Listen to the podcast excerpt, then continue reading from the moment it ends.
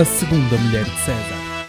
Bem-vindos a mais um episódio do podcast da Segunda Mulher de César. Antes de passarmos ao tema desta semana, eu tenho algo a dizer sobre o episódio da semana passada, porque não sei se vocês ouviram, mas o episódio da semana passada foi sobre ciclismo e eu disse que ia finalmente ser cancelado, porque eu ia dizer coisas não muito boas sobre ciclismo e uh, conheço pessoas que, que, gostam muito de ciclismo por isso ia ser cancelado por essas pessoas.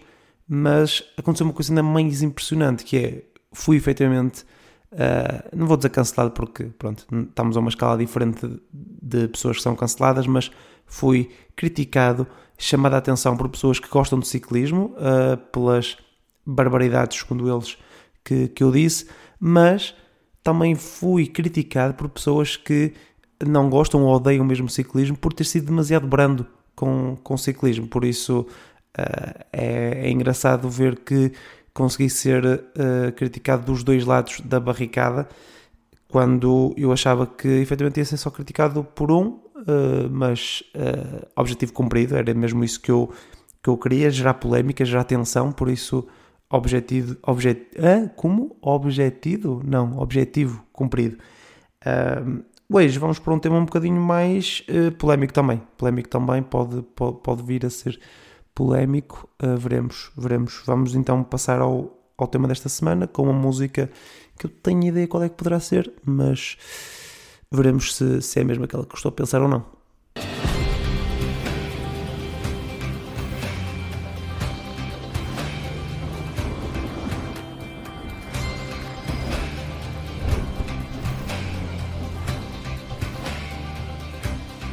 Muito bem, séries portuguesas da Netflix. É um tema que é ao mesmo tempo demasiado específico, não é? Porque é séries portuguesas da Netflix, mas, mas também é genérico, porque poderia ter feito só sobre uma série, nomeadamente sobre Rabo de Peixe, que foi a última mais conhecida, mais falada destas séries portuguesas da Netflix, e podia ter feito um episódio só sobre, só sobre Rabo de Peixe, mas não me apetecia, porque também não tenho assim tanto a dizer sobre Rabo de Peixe. E assim aproveito e falo de outras duas séries que, que estão na Netflix, uma delas é, é Glória, que foi feita para a Netflix, I guess, e outra que vou manter aqui um bocadinho o suspense, mas que não foi feita para a Netflix, mas está na Netflix. E não estou a falar de Pôr do Sol, porque Pôr do Sol para mim nem é bem uma série portuguesa, é uma coisa à parte, ok? É uma categoria à parte, que merece um episódio também ele à parte, que virá um dia, quem sabe. Uh, mas começamos então por, por, por Glória. E sobre Glória, uh, o que quer dizer é que é uma história boa, com um plot e com os twists clássicos de, um, de uma série de espiões, como, como é Glória, um, com atores competentes e tecnicamente também ela competente.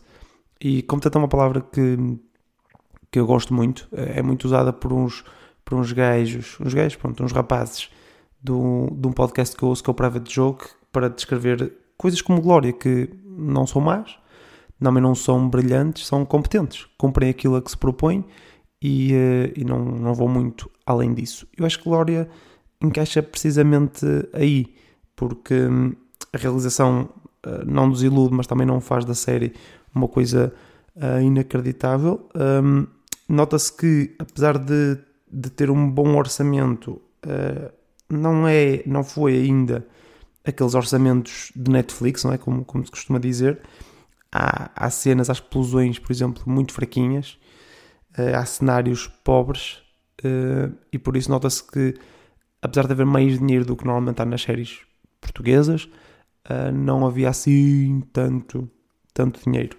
Um, o, que, o que a série faz bem, que eu acho que a série faz bem, é mostrar Portugal naquela altura da sua história, na altura da, da ditadura, porque mostra, mostra o medo das pessoas, mostra a revolução silenciosa a começar a acontecer uh, em diferentes grupos uh, que se vão organizando para, para tentar fazer uma, uma revolução, mudar o estado das coisas e uh, o peso da Guerra Fria, lá está, obviamente, como vocês sabem, eu não vivi nesse tempo, mas acredito que sentisse o peso da Guerra Fria, não é? O peso da, da influência soviética e americana, qual delas é que terá mais peso, não é?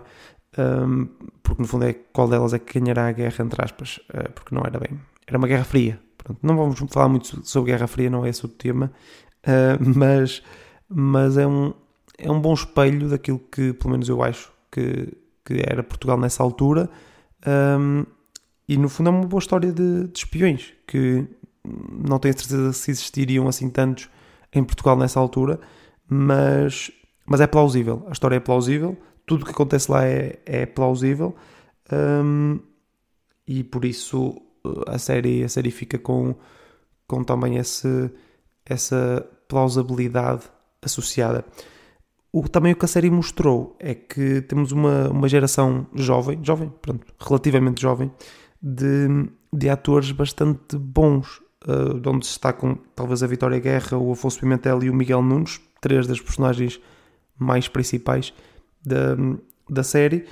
São tudo bons atores, uh, são, são da escola Morangos com Açúcar, e eu sei que isto pode parecer quase uma ofensa, mas estes chafaram-se. Estes chafaram-se da escola Morangos, safaram-se, ou seja, foram, são da escola Morangos com Açúcar e conseguiram uh, dar o salto para outras coisas, nomeadamente para, para a Netflix. Por isso, uh, há esperança para, para aqueles atores que, que partiram também da escola, da escola Morangos com Açúcar de chegar, de chegar longe. Eu sei que chegar a uma série da Netflix pode não ser a ganhar um Oscar uh, ou um Emmy ou, ou, qualquer coisa desse género, mas acho que é um, um passo gigante e há muita qualidade mesmo. Nestes três, então, há mesmo muita qualidade. Um, e para além do, do, um, do Afonso Pimentel, que faz também uh, o Rabo de Peixe, há outra coisa que liga o casting de, de Glória ao casting de, de Rabo de Peixe, que é o Albano Jerónimo. Eu acho que este episódio poderia ser só a falar do Albano Jerónimo, porque teria coisas a dizer sobre, sobre ele durante, durante quase 20 minutos, mas tanto em Glória como em Rabo de Peixe, ter o Albano Jerónimo eleva logo a fasquia da, da cena. Uh, aliás, eu acho que Rabo de Peixe é melhor do que Glória, pura e simplesmente porque tem mais Albano Jerónimo. Tem mais tempo de ecrã do Albano Jerónimo. Ele é um ator absurdo, é, porque consegue ser engraçado e dramático na mesma, nem vou dizer na mesma cena, vou dizer na mesma palavra, na mesma frase. E um, tem uma presença uh, assustadora, tem um, um, magnetismo, cada personagem que faz tem um magnetismo um, incrível. E eu atrevo-me a dizer que ele não só é o melhor ator português da atualidade, como digo que é o melhor ator português da história. É o melhor ator português da história. Não há como, como fugir. Eu nem sequer acho que isto seja assim tão polémico quanto isso. Uh, mas se for, digam, porque uh, poderemos discutir durante horas sobre sobre isso, um, mas não, acho que não é. Acho que é quase unânime que, que o Albano Jerónimo é o melhor ator português da atualidade, eu acho que sim. Da história, pronto, se calhar é um bocadinho mais, mais discutível, porque vão dizer nomes que eu nem sequer vi uh, a fazer nada, por isso uh, também não posso, não posso argumentar. Mas falando, falando sobre, sobre Rabo de Peixe, que pronto, já fizemos esta, esta transição de Glória para Rabo de Peixe, sobre Rabo de Peixe podem dizer que é uma série com uma história muito boa, não é? Quase um paralelismo com, com Glória. Em Glória a história era boa, em Rádio Peixe a história é muito boa. O, o plot e os twists são clássicos de uma série de droga e tráfico de droga. Tem atores bons, alguns deles muito bons, e é uma série tecnicamente muito boa. Por isso, se, se, se, se ouvirem alguém dizer que Rabo de Peixe é uma série má, podem discordar factualmente deles, porque podem não gostar da série, podem uh, apontar vários problemas à série, podem não gostar da história, não gostar dos atores, achar que há coisas muito forçadas, que, que, que não é perfeita, mas a série é boa. A série é boa, tem qualidade, tem qualidade de imagem, tem qualidade de guião, tem qualidade de história. A série é boa, ok? Pode não ser a melhor série da história, como algumas pessoas uh, defendem, uh, e não é, mas é uma série boa. É isso aí, essa parte eu acho que, que é, que é indiscutível. Um, e lá está, uh, a série é assente numa história verídica de, de rabo de peixe, ou seja, o contexto é verídico, a questão da droga é uma história verídica de, de rabo de peixe e depois a narrativa é construída em cima disso, uh, mas uh, o facto de a história real de rabo de peixe ser tão inacreditável torna a série mais acreditável. Não sei se me, se me faço perceber. porque a série parece uma loucura, não é? De, de droga, de tiros, de uh, máfia italiana e gajos que são barões da droga uh, nos Açores, mas a verdade é que olhando para aquilo que aconteceu em Rabo Peixe, isso até é mais ou menos expectável, I guess, uh, é acreditável, é acreditável e por isso a história ganha, ganha também com isso, fazer uma narrativa à volta de, de uma história real tão inacreditável torna-se também uh, mais fácil. Um, e em termos de, de atores, que eu estava a dizer que são, são bons, alguns deles muito bons, vocês podem obviamente passar o dia todo a falar do, do Albano Jerónimo, mas para além do Albano Jerónimo, um, a série conta com, com o José Condessa e a Kelly Bailey, que uh, pá, só este facto, não é? Ter José Condessa e a Kelly Bailey tem sempre o avalo de toda a gente, ou deveria ter o avalo de, de toda a gente do mundo para que, para, para que a série seja boa, porque são duas das pessoas mais bonitas deste país. E atenção, porque não é só isso que eles são, são também excelentes atores. Surpreendentemente excelentes atores. O José Condessa uh, está neste momento um ator inacreditável e a Kelly Bailey uh, conseguiu superar esse estereótipo de, de menina bonita que não, que não é boa atriz e está uma atriz de mão cheia, como, como se costuma dizer neste tipo de, de coisas. Ainda assim, o objetivo deste, deste podcast é vocês parecerem entendidos a falar de, de um tópico e por isso só falar da, da Kelly Bailey, do José Condessa e do, e do Albano Jerónimo é o, o, básico deste, desta série, por isso não vão parecer assim tão especialistas. Por isso eu deixo-vos uma hidden gem, portanto uma pérola escondida deste, desta série de Rabo de Peixe, que é o Salvo da Martinha. E sobre o Salvador Martinha, vocês podem dizer que, uh, tirando um ou outro momento em que parece mesmo que está ali o, o humorista Salvador Martinha, ele está muito bem na série.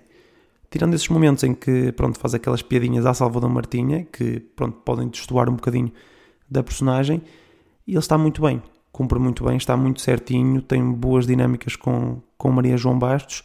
Acho que pode ter ali um futuro como, como ator a fazer eh, personagens choninhas, que é, que é um bocadinho aquilo que ele faz, não é? Um, e por isso acho que pode, pode ter futuro nessa área. Uh, não sei se terá como noutro tipo de, de personagens, mas acho que pá, pode investir. Pode investir no, no mundo da representação. Acho que tem, tem futuro. Tem futuro. Por isso, um, elogio o Salvador Martinha, porque uh, efetivamente ele está uh, muito bem na série.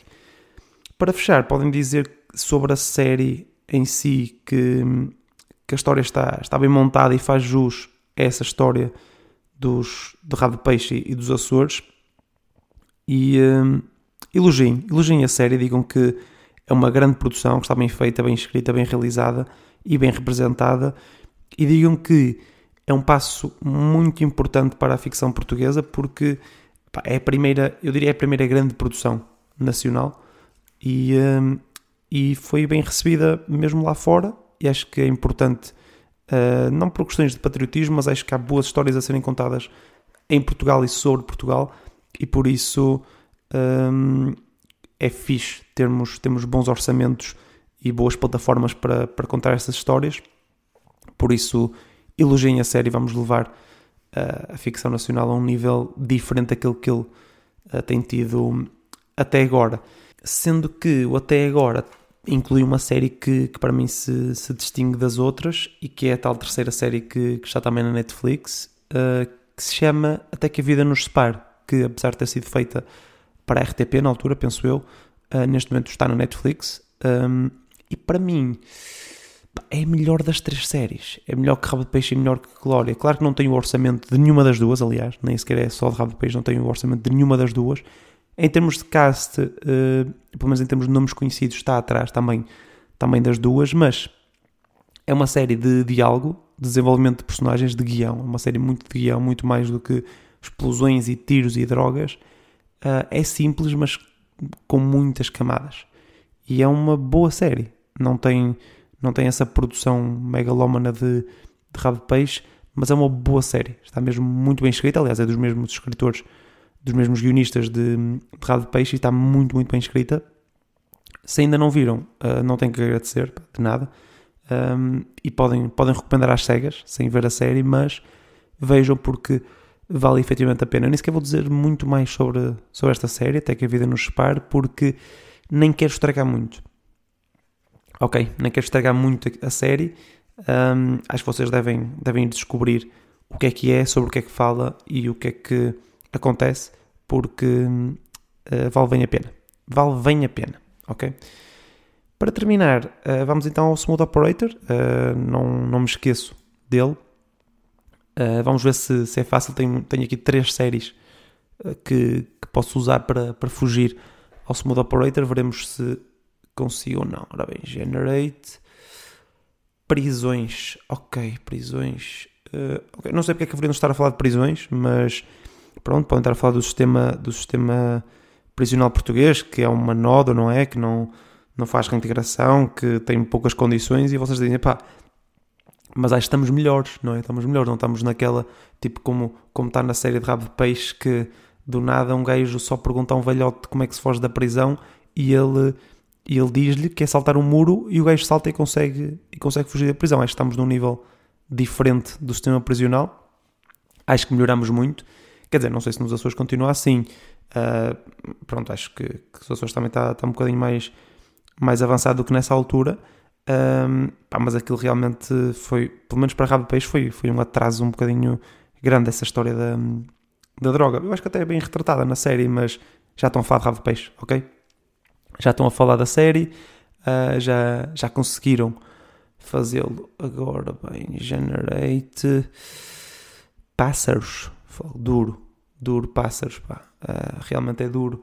Uh, mas sobre. Estão a falar do que é de rabo de peixe? Pode ser, pode ser de rabo de peixe.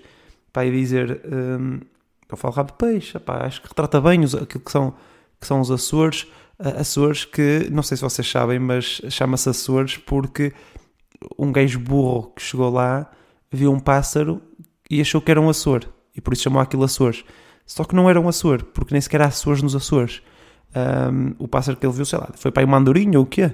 um, e por isso, ou milhafre, milhafre, uh, não sei, também não precisa assim muito de pássaros, mas não era um Açor, e a verdade é que chama-se aquilo uma, chama-se aquele arquipélago o nome de um pássaro, quando não existe aquele, aquele pássaro lá, uh, poderíamos, se calhar podemos mudar o nome para outro pássaro, acho que há bons pássaros que podem dar bons nomes, já estão a falar de pássaros, já estão a falar de pássaros, não sei porque é que queriam também falar de pássaros, mas acho que foi bastante smooth este smooth operator, uh, até estou orgulhoso de mim próprio, por ter conseguido isto. Um, muito obrigado por terem estado desse lado. Se tiverem comentários a fazer sobre as séries, se discordarem comigo, uh, guardem a, não, tô, não guardem a opinião, digam-me. Uh, vamos, vamos discutir um pouco sobre, sobre elas nos comentários ou, ou mandem diretamente para mim. Estou aberto a receber críticas construtivas, não é? Aquelas pessoas que dizem, ah, não, eu aceito críticas, mas tem que ser construtivas pá, todas as críticas podem ser construtivas e destrutivas, dependendo da maneira como, como olhamos para elas, não é? Mas, mas critiquem à vontade, ou concordem comigo também se quiserem, não, não precisam ser sempre a criticar. E vamos-nos na próxima semana com um tema que não faça a mínima ideia qual será. Por isso, encontramos-nos lá para descobrir. Obrigado e até à próxima.